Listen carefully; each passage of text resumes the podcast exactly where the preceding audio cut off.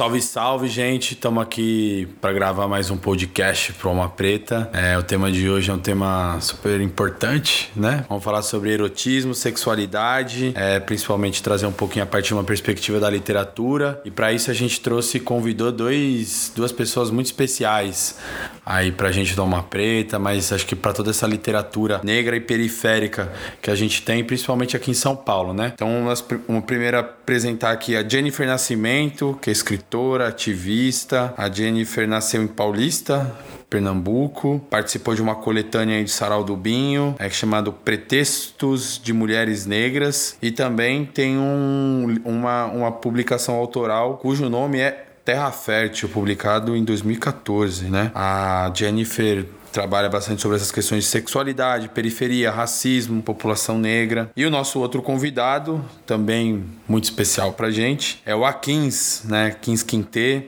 escritor, cineasta, natural de São Paulo. Eu nem vou falar que é brasileiro porque é Divinéia, favela da Divinéia, Zona Norte. Torcedor do Inajar de Souza, como jornalista que tá aqui apresentando. O Akins tem participação também, tem publicações nos Cadernos Negros e é autor de algumas obras também autorais né? Como Punga, Muzimba na Humildade Sem Maldade, Incorpóreos, Nuance de Libido. E o Akins também é cineasta, né? O Akins tem três filmes publicados, apresentados aí, exibidos. Um é o Zeca, o Poeta da Casa Verde, o outro é um sobre a Várzea. Aí tem o terceiro que eu não tô lembrando e o Akins vai lembrar agora quando ele for falar. E aí eu ia pedir para vocês contarem um pouquinho, se apresentarem aí pra gente, para quem tá nos acompanhando, para primeiro conhecer um pouquinho aí de vocês dois. Então vamos aí primeiro Jennifer, depois a 15? Ou a 15 e Jennifer? A Jennifer apontou, é. então vamos com a 15. Então eu vou começar aqui pelo boa, boa pra nós, certo? É. Falar que o Akins que tem cineasta vai dar amor problema, porque o cineasta fala, meu Deus do céu, o que esse cara fez, né? Chega nem perto, essa sétima arte é vaidosa, né? E nós somos o quê? Nós, nós no campo da, do cinema, nós é tipo o Sérgio Chulapa, nós faz gol é de canela, né? Nós só faz gol, mas nós gosta muito, né? Nós não tem essa habilidade toda que o cineasta tem. E ainda mais esse que você não se recorda, é o primeiro que eu vaguei os livros, me sujei com a merda toda, 2007. Foi o trabalho mais autônomo que nós fizemos, com a câmera VHS, hoje qualquer celular dá de 10 na câmera que a gente tinha. Nós pegamos pegamos o Vegas lá e, e aprendemos. Nós ia vendo como que editava e, trabalha, e trabalhamos um documentário que era para ser exibido um dia e até hoje é exibido nos rolês assim, né? Foi exibido em, na Holanda, no Senegal. Então é da hora falar isso para falar assim também, né? O que, que é cinema, né? Nós que somos telespectador da nossa própria ausência, o que, que é cinema para nós que é preto tal no Brasil? É, o que, que é? Pá, porque várias pessoas também faz, vários rolidianos também erra. Também não faz, não faz nem metade do que nós fizemos com a câmera simples, né? Então vou meter essa mala também, que nós fizemos um documentário importantíssimo. Quando se fala de literatura negra brasileira, falamos de literatura africana nesse documentário, coisa que ninguém fala, né? Coisa que se deixar passar batido também quando nós pensamos em literatura. Então, é, eu acho que no, nesse campo da arte, essa pessoa a qual eu represento, que é o Akisquite, é, mano, eu boto mal fértil, é o que inspira a ficar vivo, ficar bem, né? Publiquei os livros, organizei algumas antologias, mas sempre com o pé no chão. Normalmente eu acho que nós é pouco convidado porque as pessoas veem que nós é favela favela, aí nós se complica, né? Não tem vaidade também com essas ideias, para nós é pouco. Se nós puder inspirar outras pessoas a fazer arte, fazer livro, não esperar nenhum, nenhum mercado, não esperar que o mercado faça por nós, né? Eu acho que o Alma Preta também tem disso, né? Parte também da, das ruas, parte também da força de vontade. Se nós conseguir fazer nossa atividade com coração, com verdade, né? Nossas músicas. A música já tá da hora porque os moleques do funk desenrola mesmo. A oposição passa mal. Mas só que se nós conseguir fazer isso na literatura e no cinema, vai ser cada dia mais da hora. Inspirado no cinema nigeriano, né? Que os irmãos falam que, que é Bollywood, lá que os caras falam que dane-se. Nós tem nosso cinema aqui também, poucas. Então eu tenho essa caminhada com literatura e cinema que eu amo. Vou sempre fazer. Esse é o Akisquite, já é. Bom, sou a Jennifer e eu sempre fico pensando que falar sobre mim, né? São tantas facetas, enfim enfim, mas eu sou filha do Luiz, Luiz Serralheiro, meu pai é serralheiro. E meu pai gosta de música clássica e Benito de Paula, assim. Então eu tenho essas influências aí, enfim, desse tiozão que mora no Jardim Ibirapuera. Eu também Moro no mesmo bairro já tem mais de 25 anos. Então eu sou uma pernambucana paulistada ou uma pernambucana paulistense, não sei exatamente como nomear exatamente. Eu tenho um filho de 8 anos, que se chama, de 10 anos, que se chama Pedro, então acho que isso é bastante constitutivo da minha história também, a maternidade, né? E essa descoberta, mas no final das contas, né, que as pessoas acabam me conhecendo como escritora e etc e tal, eu acho que é um título que eu tenho me apropriado dele a cada dia, mas ao mesmo tempo me enxergo muito como um artesã das palavras ou, ou alguém que está no camelô vendendo também, no sentido de que você vai juntando um monte de coisa na sua barraca e você vai tentando criar o melhor jeito possível para que aquilo seja vendido ou seja exposto para as pessoas, assim. Eu acho que eu sou uma artesã, assim, não me vejo muito como alguém que, enfim, tem uma elaboração, sempre tem. Tem muitas coisas quando a gente vai para escrita, né? Muitas coisas nossas, muitas coisas que a gente observa na rua, né? Porque acho que uma das coisas que algumas pessoas que me conhecem a partir desse lugar de escritora não sabem, mas eu sou maloqueira, maloqueira 100%, sempre fui e, pretendo continuar sendo, porque maloqueira também é um lugar de responsa, é um lugar de respeito, né? Às vezes a gente acha que só porque é pá, que as pessoas estão reconhecendo nós por alguma caminhada, que a gente tem que deixar um pouco desse, desse lado nosso para ser alguém sério. Eu acho que na verdade isso é bastante constitutivo também de quem eu sou. Minha caminhada vem do rap mesmo, né? Já tive grupo de rap também, cantei rap. A gente tinha um grupo só de mina, sei lá, uns 20 anos atrás. Metendo louco no e tô sempre andando com outras manas também, assim. Acho que é isso, meu caminhar é com várias mulheres, com a quebrada, com o povo preto. E acho que é isso, isso é um pouco de quem eu sou, assim. Acho que eu sou uma mulher observadora e que tá muito ligada à rua, né? Ao movimento da rua, a malemolência que vem da rua, as treta que tá na rua e no metrô, em todos os lugares. Acho que é isso. Vivendo e observando e sentindo e devolvendo. É isso. Bom, e depois de vocês dois se apresentarem, compartilharem um pouco com a gente da caminhada de vocês, como vocês também se identificam, né? Acho bem legal cada um trazendo um pouco dos signos que acaba representando cada um, né? Maloqueiro, Aquins também, né? Bastante. É, mas a gente também veio para conversar um pouco sobre literatura erótica, né, e erotismo. Acho que vocês dois acabam trazendo também isso na literatura de vocês, naquilo que vocês produzem. E aí eu fiz uma pesquisa, né, sobre a literatura, literatura erótica no Brasil, né, e a gente vê um pouco o mais do mesmo, né, de que a literatura erótica, assim como a literatura de uma maneira geral, ela normalmente é escrita e representada por homens brancos, né. Então talvez cânone como principal referência, a gente tem o Gregório de Matos, um principal nome da literatura erótica brasileira, e a gente tem também ah, nas, minhas, nas minhas pesquisas eu vi o Nelson Rodrigues também, que é apontado como também uma outra grande referência. Eu fiz umas pesquisas de uma é, maneira geral sobre literatura erótica Brasil e não via nenhuma referência direta a algum autor negro ou alguma autora negra, né? Eu achei isso bastante curioso, principalmente porque a gente acaba é, ficando tão próximo, né, desse nosso, desse nosso circuito de poetas e a gente não consegue imaginar você pensar literatura em qualquer âmbito, seja ela erótica ou não, sem citar, por exemplo, é, sei lá, as nossas referências, né? Então, seja o Cut, seja a Miriam Alves, que são alguns desses nossos nomes que trazem, por exemplo, o erotismo. E aí eu queria jogar a bola para vocês, para vocês falarem um pouquinho sobre como vocês veem essa literatura erótica brasileira. E aí completando, inclusive, com um texto do Cut, né? O Cut tem um texto que ele escreve, tá no site site lá do Quilombo hoje que se chama Poesia Erótica nos Cadernos Negros. Ele começa fazendo um pouco dessa crítica sobre essa construção da literatura erótica brasileira e ele traz algo bastante interessante. Eu achei muito é, legal que o Kut trouxe isso, de que o erotismo também era um tabu dentro do próprio movimento negro, dentro dessa própria discussão da luta antirracista. Eu queria que vocês trouxessem um pouquinho pra gente sobre essa questão da literatura erótica brasileira e também um pouco desse tabu que é para vocês trazerem a questão da sexualidade, do erotismo mesmo, dentro entre nós. O que acontece? Você vê, em 2008, o Marcelino Freire, ele me chamou para fazer, para participar de um recital e até uma discussão sobre literatura erótica no SESC. 2008, né? Eu novão, pá. Eu tava entendendo ainda esse lance porque eu também não tinha nenhum conhecimento. Eu tinha um poema no, no Punga não sei se são seus lábios que me ofuscam ofegante. Não sei se são. Primeirão, não vão escrever esse texto aí. Tem uns pedaços que falam lance, não, sei se são seu, não sei se são seus seios, não sei se é seu cheiro, que fala do lance do erotismo. Só que eu não tinha nenhuma, nenhuma pá. E eu comecei a pesquisar sobre, sobre isso, sobre a literatura erótica, no qual eu li esse texto do Kut também. Eu li. Falei, caramba, pum. E aí e eu falei, não, tem que ler mais coisa fora essa ideia do Kut, né? Hoje, né, se a gente der um Google, ainda hoje hoje literatura erótica brasileira, o que você vai ver é isso. O que você vai ver é uma literatura branca, né? E aí é uma literatura branca, é, mesmo não sendo racista, ainda é uma literatura branca. É, é o Gregório de Matos ofendendo as mulheres pretas. Tem texto que ele fala, mano, você bebe cachaça, então você transa, então você come uma mulher preta, né? Elas cheiram ruim, mas dá pra comer, pá. Isso tô falando pra você, poema clássicos da literatura brasileira, né? Tem vários livros de referências. Tem um que chama o, o, o Vigia, o, o Olho, deixa eu ver chama O Vidente da Rua 66, que é do é, O Vidente da Rua 46 do Isaías Almada, Almada, que é um parceiro de esquerda. Pá, que é, o, o, livro é mó legal, você vai ler no livro, é bacana, interessante. Só que na hora que ele fala Narciso de Ébano, que é um preto, tipo assim, é o cara da Praça da Sé, que tirou o Febem cadeia, é um cara zoado.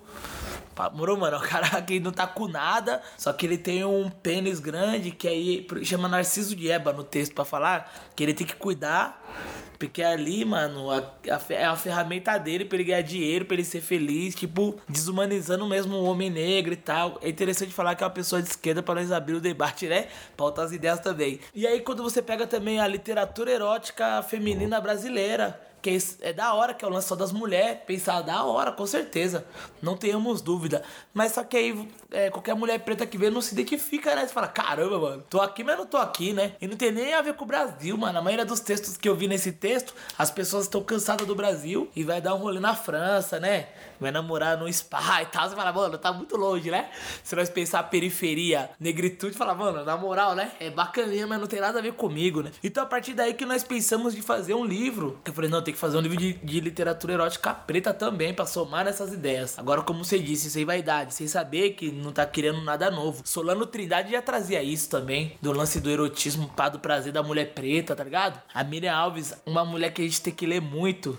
Que é a Miriam mesmo, né? Mas só que a, a nós temos Esmeralda Ribeiro, mas só que a Miriam Alves ela, ela publicava no Cadernos Negros como Zula Gibe, né? Que ela trazia muito lance do homo, afetivo, muito da hora, assim. Com esse codinome de Zula Gibe, né? E a gente também. E aí fica essa ideia pro nós, povo preto, que a gente não tem que esperar, né? Que um branco dê um aval pra nós ler a Miriam Alves, né? Que tem uma vasta produção que a gente tem que ler também essa irmã. Então é isso, eu acho que, que hoje, assim, depois, eu acho que desse boom também, depois do Incorpóreos, eu acho que foi um boom importante, em 2008, assim. Nós lançamos em 2008. 2011 é, também abriu para várias ideias também. Várias pessoas também, depois desse livro, rolou. Não tô dizendo porque nós fizemos esse livro, né? Talvez, talvez também sim, né? Que abriu, pá, bora, bora de novo. Mas abriu dessa importância de nós fazer. Agora, a treta que a gente tem também de bater de frente com esses brancos, né, mano? De falar, Gregório de, porque o Gregório de Matos, mano, parece que o bicho tem uma, uma fenda ali que você não pode fazer uma crítica ao cara, né? Vários irmãos preto releu o texto dele, assim. Vários irmãos preto, tipo, puta, ele é uma referência de literatura no mundo, assim, brasileira. Mas tem que pegar esses também, essas deselegâncias do cara, essas maldades, esse racismo também da literatura dele, né? Pelo menos na nossa prateleira lá não é referência de literatura erótica preta. O Cut sim, o Márcio Barbosa, né? a Esmeralda no que ela traz, a Miriam Alves, acho que isso sim. A Cristiane Sobral também, ela traz várias coisas no caderno. O caderno tem várias referências, assim. Talvez agora menos. Talvez agora é, o Caderno Negro traga menos porque quer entrar nas escolas e pá, tá ligado? E traga muito menos do lance do erotismo, no qual nós tentamos publicar e nós vimos que nós foi barrado por isso. Acho que mais pela produção do que quem leu. Quem leu falou, nossa, que legal. Essa ideia da mulher preta se masturbando louco, as ideias e tal. Porque isso também eu acho que e ser um tabu isso no nosso movimento negro é uma coisa muito complexa, né? Ou talvez a gente compreende que na hora de namorar, casar também, os militantes pretos casou com mulher branca também. Fala, caralho, falou, falou, falou e não casou com a mulher preta, porque isso é tão distante, né? Essa afetividade. Eu acho que agora bem menos também, né? Mas na época, imagina, 70, 80, 90, acho que era uma coisa muito nova e tal. Então nós estamos aprendendo também, né? O erotismo é, um tabu até hoje. Trocar ideia de erotismo é tabu até hoje.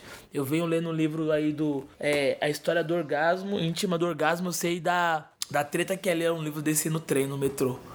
Isso pode trazer consequências muito graves de deselegâncias. Bom, que falar, né, depois da, da aula aí do A15. Mas, enfim, eu vou trazer um outro ponto, na verdade, que não é nem tanto desse rolê dos estudos, que eu acho que, são, que é super pertinente, mas acho que é isso. O Incorporos e essas discussões sobre erotismo negro, né, acho que levou, que o A15 acabou não falando, mas a organização de um outro livro, que é o Preto Mel de Chamigoso, que ele me convidou para participar. Eu acho que inaugurou um processo coletivo de outras vozes que de alguma maneira já traziam isso nos seus textos, de alguma forma estava presente ali, né, como eu, mas várias outras pessoas que também participaram do livro, e foi muito importante porque a gente também conseguiu conversar sobre isso, né? Não, não foi um processo, vai lá e entrega o texto, né? A gente construiu princípios, enfim, acho que depois, em algum momento, acho que é importante Joaquim falar sobre isso, sobre como a gente desconstrói alguns estereótipos racistas que a gente também, se pá, de repente, acaba reproduzindo quando a gente vai escrever, que é esse da violência, que é esse da força, né? É, ainda que usando o erotismo, mas às vezes perdendo a medida, perdendo a mão.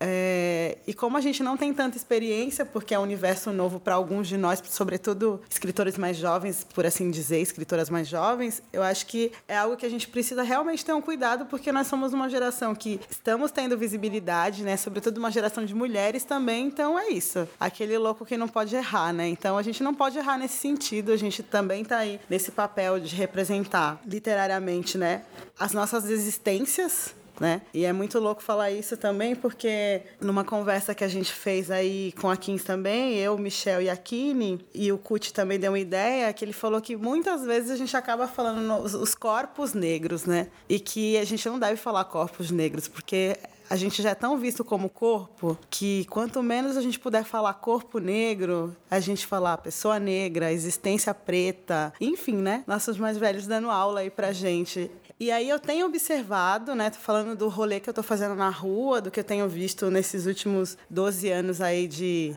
de sarau e de cervejada no final da noite. Eu tenho observado o movimento das mulheres falando muito sobre o seu prazer, né? Como, como, como Miriam fazia lá atrás, com pseudônimo, hoje a gente já consegue falar com o nosso próprio nome, o nome artístico que a gente usa, as pessoas sabem quem, quem nós somos, e essas vozes das mulheres falando a partir de um lugar da sua sexualidade, da sua maneira de pensar o erótico, sem necessariamente a presença masculina, porque isso sempre teve muito atrelado. Então acho que tem essa ruptura e tem esse novo, que eu acho que é importante. É, e aí tem várias manas da hora, assim, acho que a Priscila Obassi, né, que na época publicou o livro com a Landa Rosa, que era Priscila Preta, né, a Calimbe a Flauta, uma mina muito foda, assim, no rolê mesmo da escrita erótica, assim, de uma sensibilidade mil grau. A Carmen Faustino, que eu acho que é alguém que tem vindo muito forte nesse rolê da literatura erótica e nesse protagonismo da mulher e do seu próprio prazer, entendendo que o prazer é nosso e que a gente também, enfim, a gente que também pode ditar as nossas próprias regras, né? Tanto na literatura, mas nas nossas existências. Eu acho que isso perpassa a literatura não tem como. E aí outras minas mesmo lésbicas que estão, que inclusive são dos textos que eu mais acho foda, assim, que é Formiga, Bruna Magno, Tatiana Nascimento, assim, que eu acho que o erotismo ele também está muito impregnado do machismo, né? Então acho que é super importante ouvir essas novas vozes que têm se levantado. É, no meu caso, é, quando eu escrevia na real, eu nem não tinha categorizado. Eu acho que foi foi nunca pensei, vou escrever literatura erótica e é isso, vou por esse caminho. Até porque eu acho bastante difícil, um exercício realmente de bastante tempo, elaboração, cuidado, né?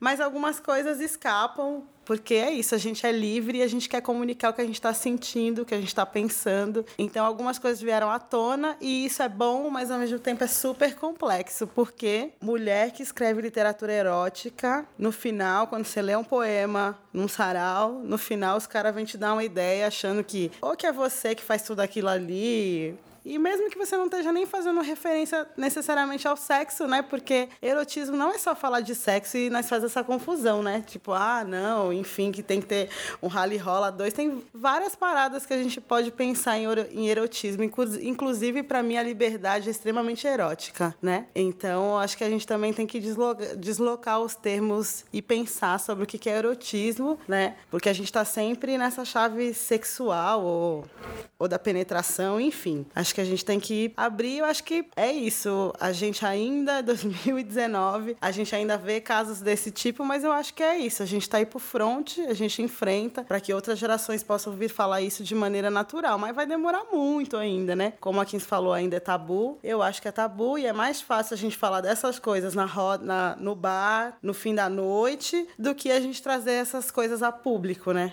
O problema, na real, tá encarar essa discussão publicamente, porque a gente tá falando disso o tempo inteiro. Bom, e aí eu queria até ouvir agora, tipo, é, vocês trazendo essa questão da literatura erótica, é, lógico que vocês não necessariamente estão escrevendo sobre vocês, né? Mas a literatura erótica, ela também cria uma possibilidade da construção de um outro imaginário sobre o erotismo, sobre a sexualidade. A gente vive em uma sociedade em que toda a nossa sexualidade praticamente é construída a partir da pornografia, né? Que muitas vezes é uma sexualidade violenta, que muitas vezes é uma sexualidade que nos reforça de nos colocar um, em um lugar, muitas vezes animalesco, num lugar como a Jennifer estava colocando de somente corpo. Então eu queria que, pedir para vocês assim como como isso mudou essa própria construção de uma sexualidade de vocês, mas como vocês acham que a, essa literatura que vocês constroem criam a possibilidade de um outro imaginário. E aí eu vou dar um relato bastante pessoal, assim. Para mim, assim, ler, por exemplo, essa antologia A Preto do Mel, que você, a Kings, construiu em, com o Cuti, foi muito importante para mim, assim, na possibilidade de pensar um outro imaginário sobre a sexualidade, sobre o erotismo, sobre o sexo, sobre o relacionamento. Ali você tem uma, uma, uma construção de uma relação sexual que é extremamente prazerosa, que te dá tesão e que você percebe que ali tem a, a, a, ao mesmo tempo o afeto, tem um respeito, que tem uma coisa que vai ser legal para todo mundo, tá ligado? Então eu queria que vocês contassem um pouco disso. É, eu já tô entendendo isso já faz tempo também que quando a gente pensa numa ideia de erotismo também, se a gente pensar sexo, né? A gente ou parte no nosso imaginário já de, não sei se do brasileiro da humanidade, partiu da pornografia ou do lance da, é, bio, da biologia, né? Que estuda, sei lá, que estuda o corpo, que vai ter, estudar o corpo humano, né? Se a gente partir por outro, outro caminho, já, é, o pessoal já cai pro lance mesmo da deselegância, né?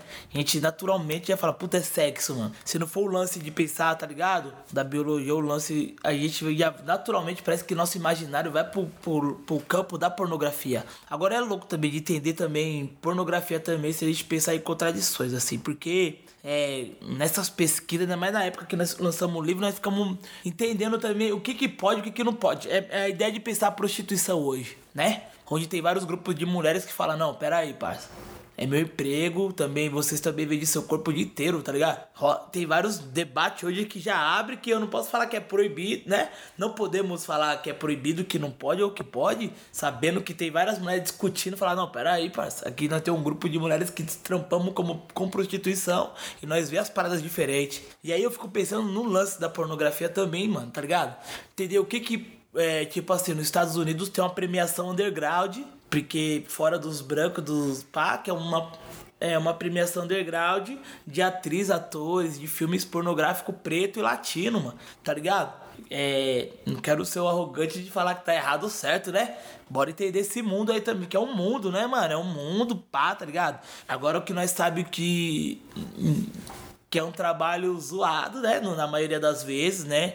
Pra mulher, Deus, né? Barato é louco. Tem um irmão lá, o Kibe, New York Times, que deve estar no ar ainda, que ele tem várias discussões sobre entender o cinema, o porno, a pornografia, o rap, a pornografia e o preto, tá ligado? Ele traz várias discussões bacanas sobre essas ideias, tá ligado? Quando nós pensamos nesse lance da, da antologia erótica, no qual Jennifer pá, deu salve, é, nós estamos pensando, como ela disse, foi feita várias reuniões, eu colei com o Cu, é nego velho, falou, não, vamos trocar ideia porque isso requer várias ideias.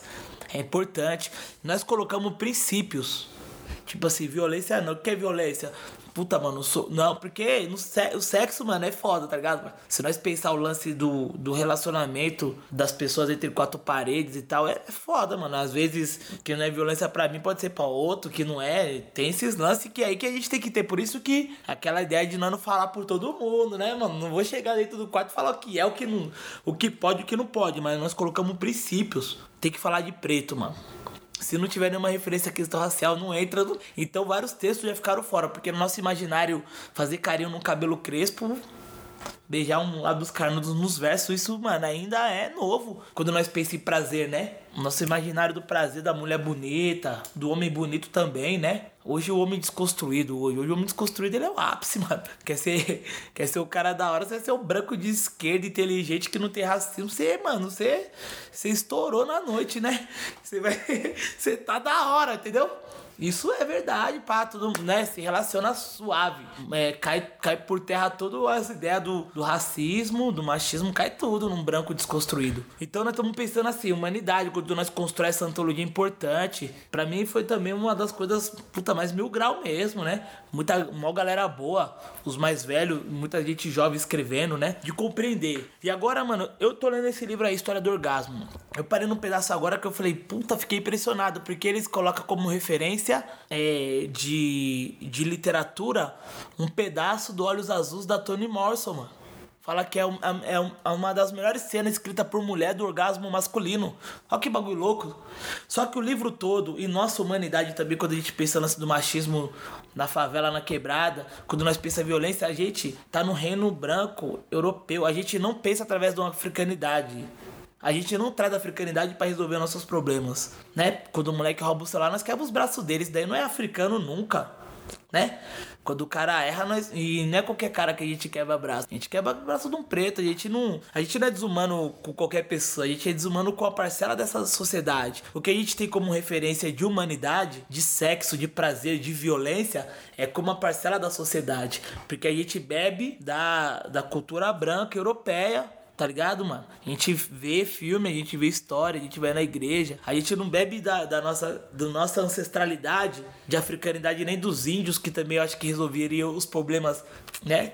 Tem melhor sexualidade, né? Não vai agarrar uma mulher pelada, né, mano? Tem outra, fala, não, parceiro, né? Tem outro tipo de sexualidade. Então é, é, louco entender isso, né? Então cada dia mais eu falo, mano, puta, como que nós vai entender esse barato desse corpo, né? Se a gente ainda bebe muito dessa fonte, para nós é tá, talvez, talvez para nós seja muito novo isso também, né? Se respeitar enquanto pá, mano, bora se respeitar. Não, mano, isso daí tem nada a ver com nós, né? Nossas ideias são outras. E aí eu acho que a nossa literatura, que é contramão, alguma das nossas é um, uma unha encravada nessa sociedade ainda é pouco, mano. Mas é verdadeira, tem que existir, é pouco, mas tipo assim, nós tem que fazer, moro, mano? Nós tem que botar fé, tem que, tem que ter mais gente fazendo. Quando nós fizemos cartões eróticos, tinha um pessoal nosso que era homossexual que queria que eu fosse dar, é, fizesse cartões, ligando mais a ideia do homossexual. Eu falei, mano, eu vou fazer uma oficina vocês escrevem. Não tem que ter o pá, cara fazendo, uma pessoa fazendo. Bora todo mundo criar junto, porque tudo é novo. Também estamos aprendendo. Bora todo mundo fazer. Vocês que vivenciam isso diariamente, sabem da violência, da alegria, do prazer, mano. Eu dou um salve como que faz. Ah, eu gosto de, de pensar escrita criativa. Bora fazer junto. Bora chamar uns parceiros, umas parceiras só que, que faz desenho para nós poder quebrar esse ciclo, né, mano? De como que a gente vai também beber da nossa fonte, né? Eu hoje, pessoalmente, tenho uma biblioteca. Eu consigo ter. Eu tenho essas coisas de pensar o erotismo dos branco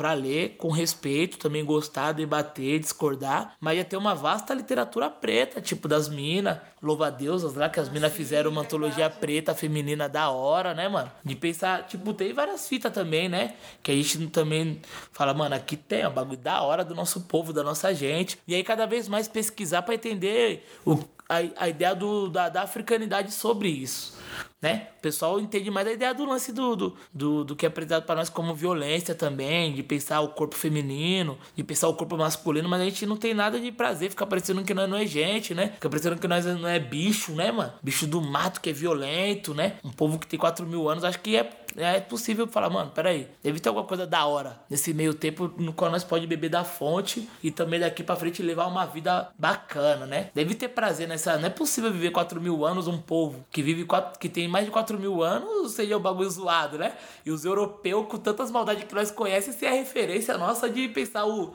o prazer, a alegria, o sorriso, né? Então acho que o erotismo é, também, eu leio aqui, mas eu leio com muita atenção, com respeito, anoto as coisas que são importantes de pensar o machismo, mas eu tô vendo que as referências que eles trazem é tudo da Europa, mano. É Europa, é a, é a Roma, é os brancos lá se matando, nada, sei lá, fazendo as putaria deles lá, tá ligado? Pá, eu leio com atenção, com respeito, mas eu falo, mano, nós tem que também pesquisar nossas coisas também né? Tem, na nossa geração tem várias pessoas, tem, mas só que eu acho que a minha ideia, meu desejo é aprofundar, dar um rolê em África e falar, mas como que é as ideias? Como que era antigamente? Como que era antes dos brancos? E antes dos brancos? Fala pra nós antes dos brancos. Era ruim, era bom? Mas quer entender, porque o que nós bebe é, é zoado de humanidade de homens, né?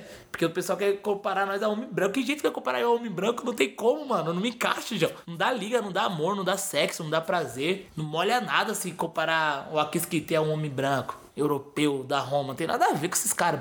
E aí essa, essa poesia erótica que a gente produz me salva também. Importante, me acho, me encontro. É isso. Então, vou dialogar um pouquinho com as coisas que o Akins trouxe também, né? Porque ele tá sempre falando desse lugar de estudioso e eu tô falando mais do meu lugar de, sei lá, de quem tá observando várias coisas ao mesmo tempo, né? Então, eu acho que por um lado, esse lance da pornografia, sei lá, quem era um referencial, né, da minha geração quando eu era adolescente, de um lado você tinha um homem preto que era o Kid Bengala, que, uau, né, falado em todos os circuitos e enfim, né, de novo com essa imagem estereotipada do homem preto com pau grande, que isso também é constitutivo de nós e, enfim, a gente vai se constituindo, né? Vai constituindo a nossa sexualidade enfim, inclusive para mulheres héteros, é, com esse imaginário do homem preto, do pausão e etc e tal. Por outro lado, de literatura, o que chegava para mim era aquelas revistinhas Sabrina, Bianca e Júlia, que era onde a gente conseguia, enfim, eram romances, mas na verdade tinha várias descrições de cenas quentes. E aí, como isso não era falado na escola e não era falado em nenhum outro lugar, você também era obrigada a ler esses bagulho, porque é um jeito de você também exercitar ali tudo que tá dentro de você, seus hormônios, um monte de coisa fervilhando, de você também dar um pouco de vazão, né, para isso que eu sempre gostei de ler. E no meio disso, né, tô falando de uma construção geracional mesmo você tinha o pagode, que agora tá na moda, né? Todo mundo fala do pagode, mas várias rodas até 10 anos atrás, 5 anos atrás, você falar que você gostava de pagode, você era tirado. E eu acho que muitas das vezes o pagode foi que trouxe uma, uma, uma maneira digna e bonita de falar sobre essa sexualidade, sobre o desejo, né? Sei lá, falando catinguelê, tipo, seu corpo é um mar por onde eu quero navegar. Saca essa coisa de conseguir colocar poesia, de conseguir construir um, um enredo para algo que não era só assim, ah, vem aqui, eu vou te pegar. Seu corpo é um mar por onde eu quero navegar. E isso te leva para vários outros lugares, né? Então eu tô brincando assim porque são essas interferências e que vão nos constituindo. É, em si, eu nunca gostei mesmo de poesia erótica, porque primeiro porque eu não conhecia e segundo porque eu estava muito mais ligada a essa linguagem da denúncia da violência por conta do rap, que também foi constitutivo. Então pensar em falar de prazer para mim chegou muito tarde.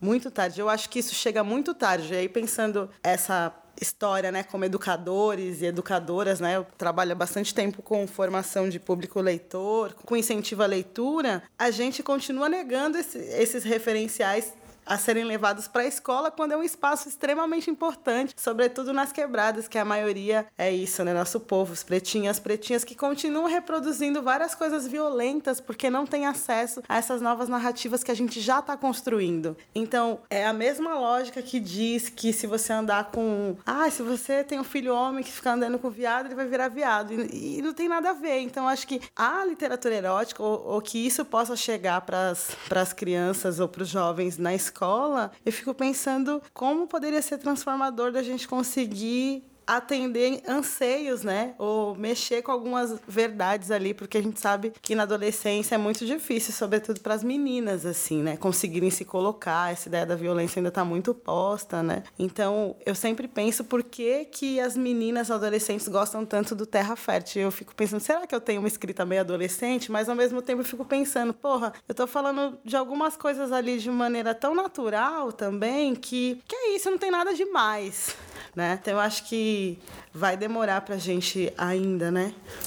de forma macro. Conseguir mudar o imaginário, mas eu acho que a literatura erótica contribui muito para isso, assim, né? Não só a literatura erótica, como a literatura preta de modo geral, que a gente pode falar dos nossos sentimentos, a gente pode falar dos nossos desejos, dos nossos anseios, né? Tanto pensando nas nossas próprias histórias, quanto nas metáforas que a gente vai vir a criar, e, enfim, e no novo que nem existe, que a gente já está apontando no que a gente escreve, que não é necessariamente real, né? Uma vez o parceiro aqui, aqui falou para mim isso. Se eu não puder ficcionar na minha literatura, eu vou fazer isso onde, né? Então, acho que a gente também se apossar desse lugar onde a gente cria ficções e aponta novas narrativas, assim, aponta novos caminhos, assim. Eu acho extremamente potente. E eu aprendi a ler literatura erótica lendo a Kins né? Lendo a 15 Nina, que acho que foi meu primeiro pontapé assim para literatura erótica, e depois fui pro CUT, para Miriam Alves, então eu fiz caminho inverso, que às vezes isso também acontece. A gente tem mais facilidade de conhecer a geração atual, às vezes está mais no rolê, mas se você é comprometido e se você vai buscando referência, e se a gente não esquece dos nossos mais velhos para continuar aprendendo com eles, aí tem um mar onde a gente pode navegar. Bom, gente, depois, depois de todas essas coisas foda pra caramba que vocês colocaram, né?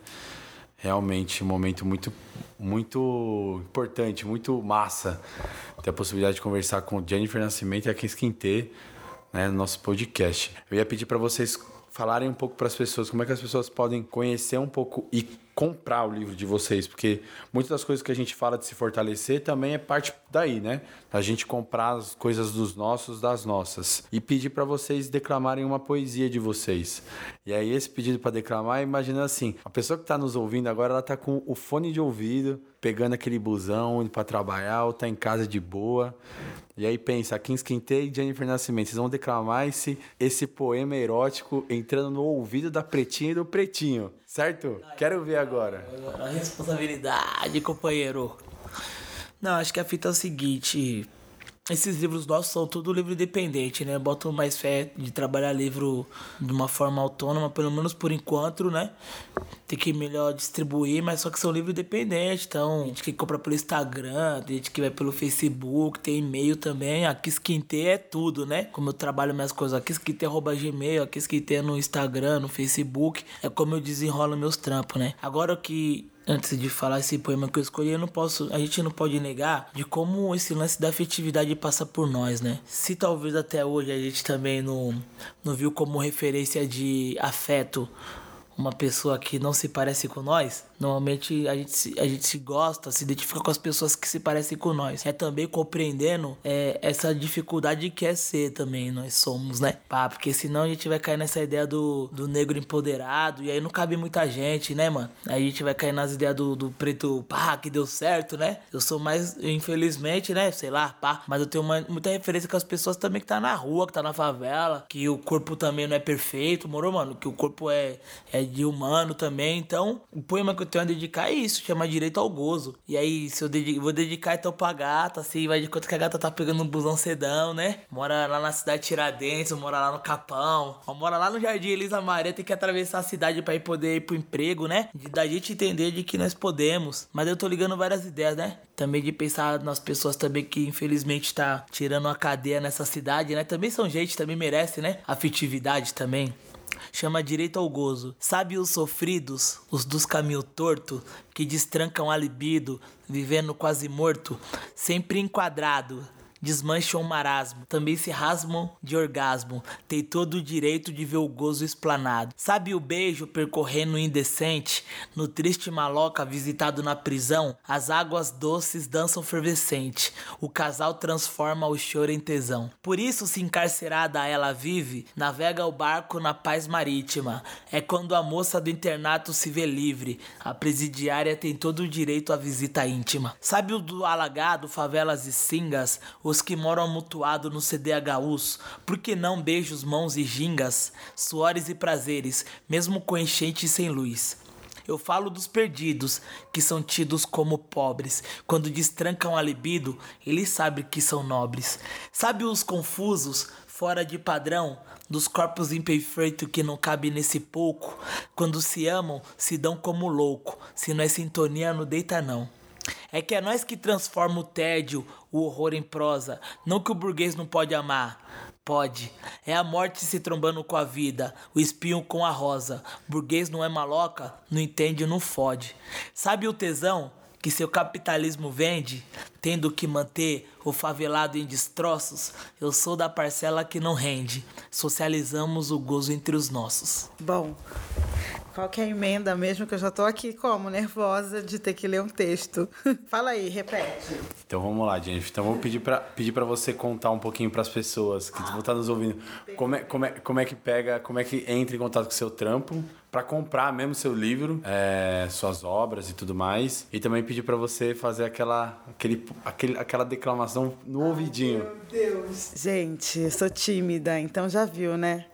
Os tímidos às vezes Ah, mas é isso. Eu sou tímida, mas também quando me solto, fico como? É, bom, eu não sou uma boa merchan, uma pessoa boa para fazer meu próprio merchan, mas ah, entendendo que é importante e é assim que as pessoas vão conseguir acessar nossos trabalhos. Eu tenho uma página no Facebook, Jennifer Nascimento, Jennifer com Y e dois Fs e um N só. É, meu e-mail também é pretajenny com Y, arroba gmail.com. E aí vocês me encontram também pela rua. Acho que é isso, assim. Dá um salve, manda uma mensagem, é, pergunta para alguém: Ah, você conhece a Jennifer? Ah, conheço. Eu passo o telefone dela, então, que eu quero comprar um livro dela. Eu tô sem livro agora, o Terra Fértil, mas tem outras publicações que eu participei que eu tenho, que eu acho que é importante a gente não só divulgar nosso trabalho autoral, mas esses trabalhos coletivos também, para quem quer conhecer enfim, não só uma voz, mas múltiplas vozes, eles abrem um leque maravilhoso, assim, né? Então eu tenho Preto Mel, eu tenho Cartas Íntimas, tem alguns, algumas antologias que eu participei aí que eu também posso disponibilizar. E aí agora chegou aquele momento de fazer aquela leitura gostosa. Na verdade, eu, eu separei pequenos trechos de alguns textos que eu gosto bastante. Vamos ver se funciona. Pode ser uns três trechinhos que são curtos. E aí, quando eu fico nervosa, eu fico com sotaque muito carioca, gente. Isso é ridículo, né? Fico puxando R, mas é isso. Vamos lá. Toda noite Estrelas assobiam teu nome. Eu posso ouvi-las como se cantassem um blues. Minha alma dança para te celebrar em um striptease de vontades sinceras. Já não posso conter esse chamado. Primeiro já foi. Segundo, são trechos, tá, de poemas, enfim. Eu queria mesmo que você viesse para cá, me ajudasse a pintar a casa, enquanto ainda há cores disponíveis nas prateleiras dos depósitos. Trocamos as telhas velhas, que não estão dando conta nos dias de chuva. Depois a gente lê um daqueles livros que não posso citar os nomes. E transamos loucamente para relembrar que estamos vivos em carne, ossos e desejos. Gozamos em prenúncio aos dias que virão. É assim que construiremos o novo, de pouco em pouco, manuseando as nossas ferramentas. Eita, Deixa eu ver aqui o último, último, último. Eu queria escrever um poema de amor, desses bonitos, recheados de metáforas e outras figuras de linguagem, mas eu não sei como. Me impressiona é a terceira vez que me apaixono por você em menos de um ano. Desconfio que seja feitiço ou algo parecido. Explicar como acontece, já não consigo. Só sei que você me deixa zonza, igual quando sinto cheiro de acarajé na feira de domingo. Oh my God. Estaria eu perdida ou achada nesse enredo de tom marrom, deflagrado pelo seu sorriso e olhos de fingir inocência e dedos que manuseiam segredos como ninguém? Meu corpo é um pantanal. Você você é a fauna que me visita. Vem, vem habitar meus lagos, fazer primavera em meu ventre livre, livre, livre. Vamos incendiar de paixão e calor essa cidade fria, disparar foguetes e rojões para a lua de São Jorge, lua deslumbrante. Ah, Caetano, meu coração de carnaval apaixonado está. Intriga da oposição? Nem ligo. Eu queria inventar um chiclete que tivesse seu gosto doce para mascar nas horas vazias e intrigantes entre uma estação e outra do metrô, fazendo estalo igual quando você me suga. Eu passaria 40 dias e 40 noites de dilúvio na nossa cama para inundar, com afeto, desejo e sanha, o mundo de quem esqueceu como é fazer tremer por dentro. Uau. É isso. Caramba, sensacional. Bom, gente, então agradecer Jennifer Nascimento, agradecer a Kins, agradecer a Ana Júlia que está aqui com a gente, captando o áudio, vai fazer a edição do áudio. Agradecer a todo mundo que está nos acompanhando, que está nos ouvindo. Hoje a edição do podcast Toma Preta foi sobre erotismo, literatura erótica. Tenho certeza que vocês gostaram muito, principalmente desse fechamento aí. E é isso, continue nos acompanhando nas redes sociais, que de tempos e tempos vamos colocar novos conteúdos. Boa noite.